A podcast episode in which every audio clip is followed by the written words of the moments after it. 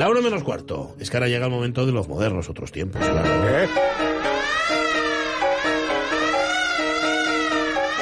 ¿Cómo estás, Carlos La Peña? Muy buenos días. Pues aquí fantásticamente, vamos. Buenas. La Uno semana de los mejores pasada. momentos del día. ¿verdad? Yo creo que sí, para nosotros también. Oye, eh, la semana pasada causó, bueno, cierto revuelo en redes, sobre todo la historia del perro Paco, el afamado perro Paco, protagonista de la movida nocturna madrileña de los primeros 80, de los 80 del 1800. O sea, a ver si me entendéis. Bueno, pues hoy Carlos La Peña nos trae la historia de un embustero, ¿eh? de un mago del engaño, de un tipo que se refería a sí mismo como el príncipe de los farsantes. Es muy probable que fuera el empresario de entretenimiento más grande de la historia, pero lo que es seguro es que fue el gran pionero del show business moderno. Estamos hablando de Phineas Taylor Barnum. Sí, vamos, sin duda. Phineas Taylor Barnum revolucionó sin duda el mundo de las variedades, el mundo del entretenimiento, pero además, como casi siempre sucede con nuestros modernos, no se quedó solo en eso, porque Barnum fue empresario del, del espectáculo, pero también fue, entre otras muchas cosas, pues tendero, artista, urbanista, publicista, periodista, político, estafador, y valga la redundancia de últimas, y también fue pues millonario, fue arruinado y hasta activista contra la esclavitud y partidario de las Anda. Ujú. está de la prohibición del alcohol, fíjate, vamos. Pero vamos, Phineas Taylor Barnum es un claro ejemplo de lo duro y trabajoso que resulta vivir sin trabajar cuando, cuando no te viene dado por herencia. Y eso que él no iba mal parado, ¿no? Pero ya, ya lo veremos, ¿no? Pero no solo eso, sino que también eh, es un ejemplo del obstáculo que supone la verdad a la hora de prosperar en una civilización basada en el engaño absoluto, como es la nuestra de hoy en día y como empezaba a ser la suya, la del siglo XIX. Bueno, de hecho, a ver, tú metes el nombre de Phineas Taylor Barnum en un buscador y enseguida te topas atribuida a él con la frase cada segundo nace un idiota nuevo. Sí, sí, cada ¿Verdad? segundo nace un idiota nuevo, vamos, una fuerza imparable que un tipo como nuestro moderno no podía desaprovechar. Y así él, eh, eh, él siempre estaría ahí para aprovecharse de esa idiotez Claro. y claro está, para lucrarse con ella, ¿no? Cada idiota merecía ser engañado, pero no solo para aumentar la fortuna de Barnum, sino también para conseguir que cada idiota obtuviera su propia felicidad. Yep. La misma felicidad que la del vecino, eso sí, aunque ésta estuviera basada en mentiras, ¿no? No olvidemos que el especismo colectivo es una forma magnífica y muy efectiva de amalgamar, de amalgamar por lo menos una nación. ¿no? Algo que quizás a mediados del siglo XIX solo él, Barnum, sabía, pero que hoy en día es la característica fundamental de nuestra civilización. Por cierto, como ejemplo del carácter de nuestro moderno y de lo, fiar, lo de fiar que era, esta frase por la que tanto se le recuerda, esta de cada segundo nace Sí. un idiota nuevo, pues no era suya, ¿no? Ah, vaya.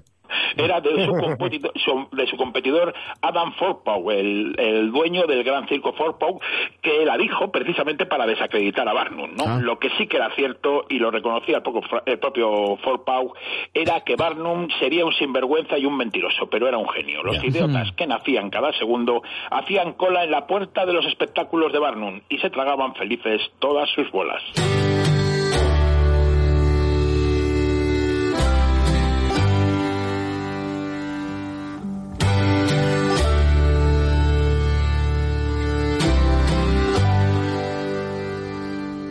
I'm cutting out a pure white dress. That I dyed red, inconfundible la voz de Declan Patrick Aloysius McManus, es decir, Elvis Costello, quien le canta precisamente a Phineas Taylor Barnum en este Red Cotton, algodón rojo, canción de su disco Secret Profane and Sugar Cane, en la que Costello homenajea a nuestro moderno y su lucha contra la esclavitud. Que es algo que quizá pueda extrañar a más de uno teniendo en cuenta que una de las cosas que más famoso hizo a Barnum fue la exhibición de enanos gigantes, mujeres barbudas, siameses, mm, obesas mórbidas y toda clase, Carlos, de seres humanos extraordinarios, ¿no? Resulta evidente que muchas de las actividades de Barnum, si, si exceptuamos el uso sin límites del embuste, que eso ahora mismo es eh, está perfectamente Sí. aceptado, eh, serían difícilmente aceptables hoy en día. Pero, pero en su momento, y hasta bien entrado del siglo XX, la exhibición de fenómenos humanos, de aquello que en inglés se llamó freaks, recordemos aquella película Sí. maravillosa de Todd Browning, tenía incluso una, una respetabilidad científica. Pero además, en honor a la verdad, eh, la verdad es algo que va a ser tan extraño, esto de la verdad, en los capítulos que vamos a dedicar a Barnum, Barnum, eh, Barnum siempre trató y pagó rematadamente bien a sus artistas y de hecho la mayoría de ellos le guardaron siempre una enorme gratitud e incluso le apoyaron en los momentos más difíciles de su vida que, que los tuvo, ¿no?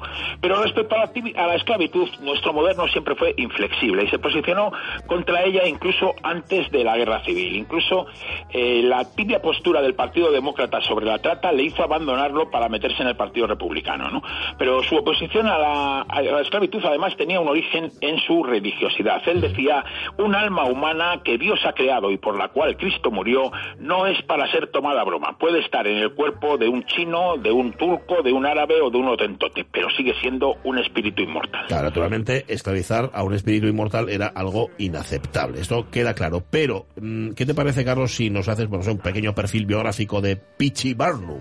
¿Eh? Sí, vamos, Phileas Taylor Barnum nació en Bethel, una parroquia de Dunbury, en el estado de Connecticut, el 5 de julio de 1810.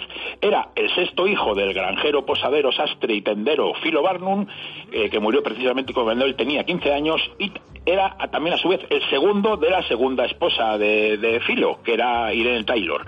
El chaval recibió su nombre de su abuelo materno, la persona que más influencia tuvo en su vida. Phineas Taylor, que era legislador, era terrateniente, juez de paz y militante del partido Whig. Pero además del nombre, heredó también del abuelo su afición por las especulaciones, por las bromas pesadas y también por la lotería. Every night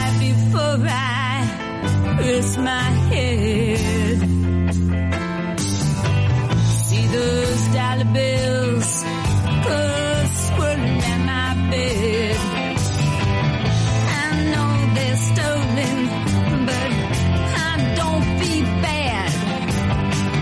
I take that money, buy things you never had. La voz absolutamente reconocible era de Patti Smith cantando Dinero Fácil, Free Money, en su primer disco de larga duración, Horses, del año 75. Canta, mira esos billetes de dólar dando vueltas en mi casa, sé que son robados, pero no me siento mal. Cuando los soñamos, soñamos gratis. Dinero gratis, encuentra el dinero, gana una lotería. Y es que, a ver, la lotería tuvo que ver con las primeras experiencias vitales de nuestro moderno, ¿verdad? Cuando él tenía 10 años, su abuelo hizo una estafa con la lotería en la iglesia de Betel. Él lo intentó decir como, no, no, que no ha sido una estafa, que ha sido una broma, ¿no? Pero no, no, no coló, ¿no?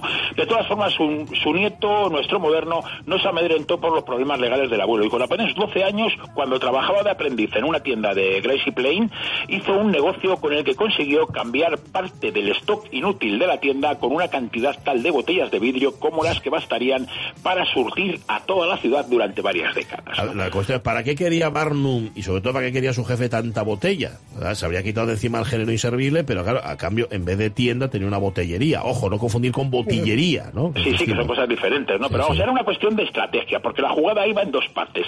Lo que nuestro moderno, con apenas 12 años, quería hacer era organizar una lotería, una rifa, y convenció a su jefe, que se llamaba Lewis Whitlock, para montarla. Estableció un primer premio de 25 dólares en productos de la tienda, 50 de 5 dólares, 100 de un dólar y otros tantos de 50 céntimos y 300 de 25 céntimos, ¿no?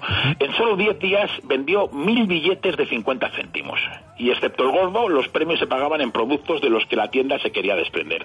Así los beneficios del sorteo no fueron solo los 475 dólares que se metió en metálico, sino además también la limpieza del stock de la tienda.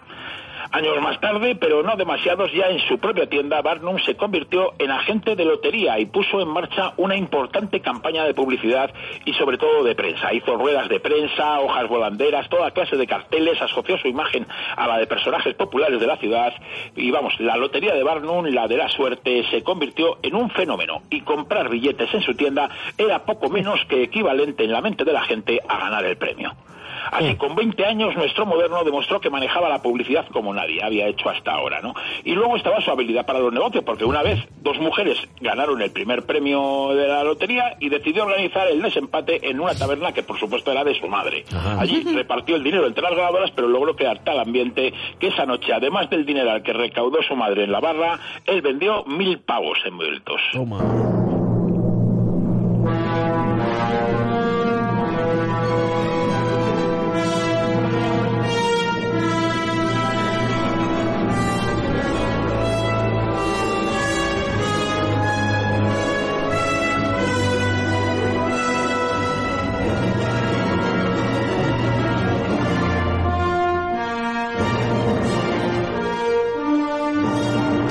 Escuchamos es el cuarto tiempo, el alegro, moderato, muerto, risoluto del concierto para órgano y orquesta, el opus 55 de Horatio William Parker, Horatio Parker, compositor norteamericano al que se le recuerda por haber sido el maestro de Charles Ives, fundamentalmente.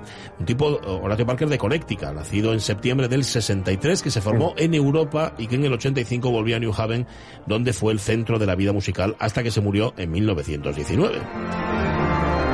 O sea, que componía en la época en la que Barnum estaba en activo. Hablábamos de la afición de nuestro moderno a la lotería, que fue la que, en efecto, motivó en este caso su entrada en política, Carlos. Sí, así fue. Su primer contacto con la política fue a causa de la lotería, porque en los años 30 los calvinistas estaban empeñados en hacer leyes contra el juego y ya de paso, pues, pues como pasaba por ahí, pues también contra los viajes, ¿no? Así, agrupado entonces en el Partido Demócrata, Barnum plantó caro a los intentos de ilegalización de la, de la lotería. A ver, también en estos primeros años, cuando él tenía 21, monta un periódico local que le va a llevar incluso a la cárcel. ¿Mm? Sí, sí, vamos. El 19 de octubre de 1831 apareció en Danbury el primer número de su hebdomadario, el encendido The Herald of Freedom, el Heraldo de la Libertad.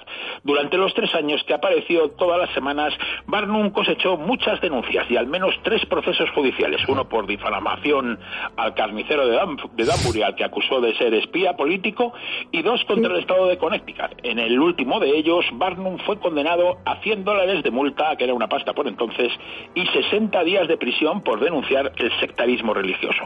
Forjando su leyenda y elegido a sí mismo como valiente abogado de la verdad, centinela de la verdad y en terror de los tiranos, Barnum salió de la trena escoltado por una banda de música y por un coche con seis caballos.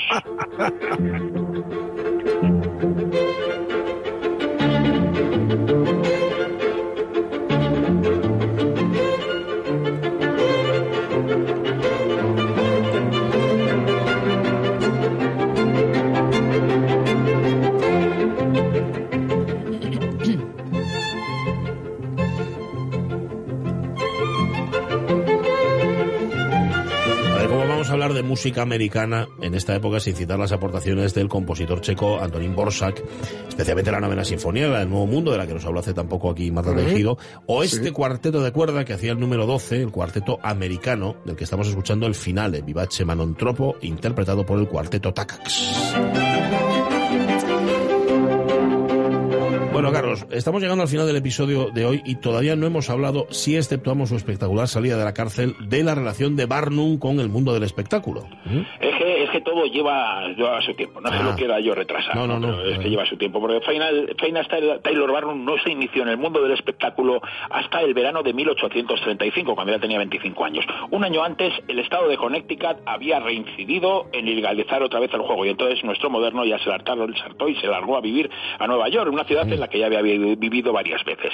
Allí compró una pensión y una participación en una tienda, y fue en la tienda precisamente donde escuchó hablar por primera vez de Joyce Heath, la mujer que se convirtió en su primera incursión en el mundo del espectáculo, una inversión importante de nada menos de 3.000 dólares que pagó a su anterior empresario, que se llamaba el señor Lindsay. Ajá. ¿Y quién era Joyce Head? ¿Eh? Bueno, pues Joyce Head era una vieja esclava negra, sorda, ciega, desdentada e impedida, que con unas uñas que medían más de 10 centímetros no soñaba con convertirse en una rutilante estrella de show business, pero una señora que pasaba su tiempo lanzando delirios religiosos y diciendo, ahí está la clave, que había sido niñera de George Washington, Mm. por lo que se afirmaba que tendría que tener la friolera de 161 años. Ah. Una vez comprada, nuestro moderno exhibió a Joyce Heath en el Nibbles, Theatre- en el Nibbles Garden de Nueva York con una potente campaña publicitaria. El éxito fue tremendo, ya que gracias a la nodriza de Washington, nuestro moderno recaudaba 1.500 dólares a la semana.